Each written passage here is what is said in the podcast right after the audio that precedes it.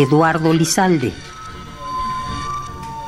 El niño que aprendió a hacer sonetos por enseñanza de su padre, el primo del contestatario Oscar Chávez, el director por un tiempo de la misma emisora que estás escuchando, es autor de este poema que cumple con lo anticipado en el nombre.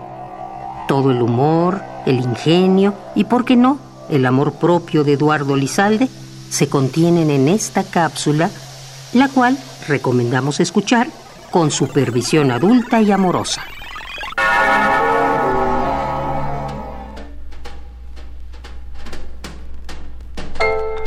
No soy bello, pero guardo un instrumento hermoso.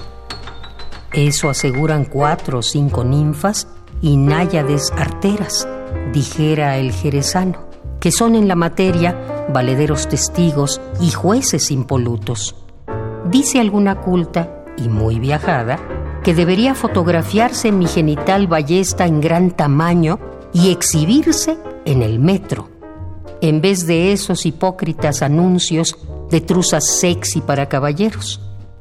Y agrega que esta lanza de gran garbo son palabras de ella, de justas proporciones y diseño maestro, debería esculpirse, alzarse en una plaza de alta alcurnia, un novelisco tal el de Napoleón en la Concordia o la columna de Trajano en aquel foro que rima con su nombre.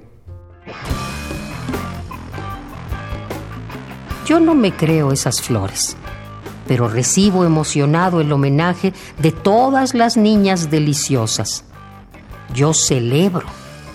Abrimos plaza en el hecho y los antiguos dioses promiscuos e incestuosos de Grecia o de Germania mueren de envidia en las alturas, se ponen verdes de furor, se vuelven impotentes al mirarnos.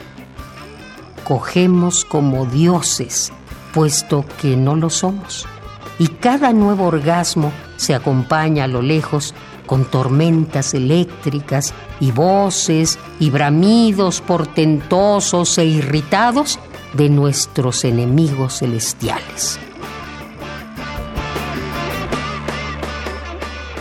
Bravata del jactancioso, Eduardo Lizalde. Un poema al día. Selección de Felipe Garrido. Radio UNAM, Experiencia Sonora.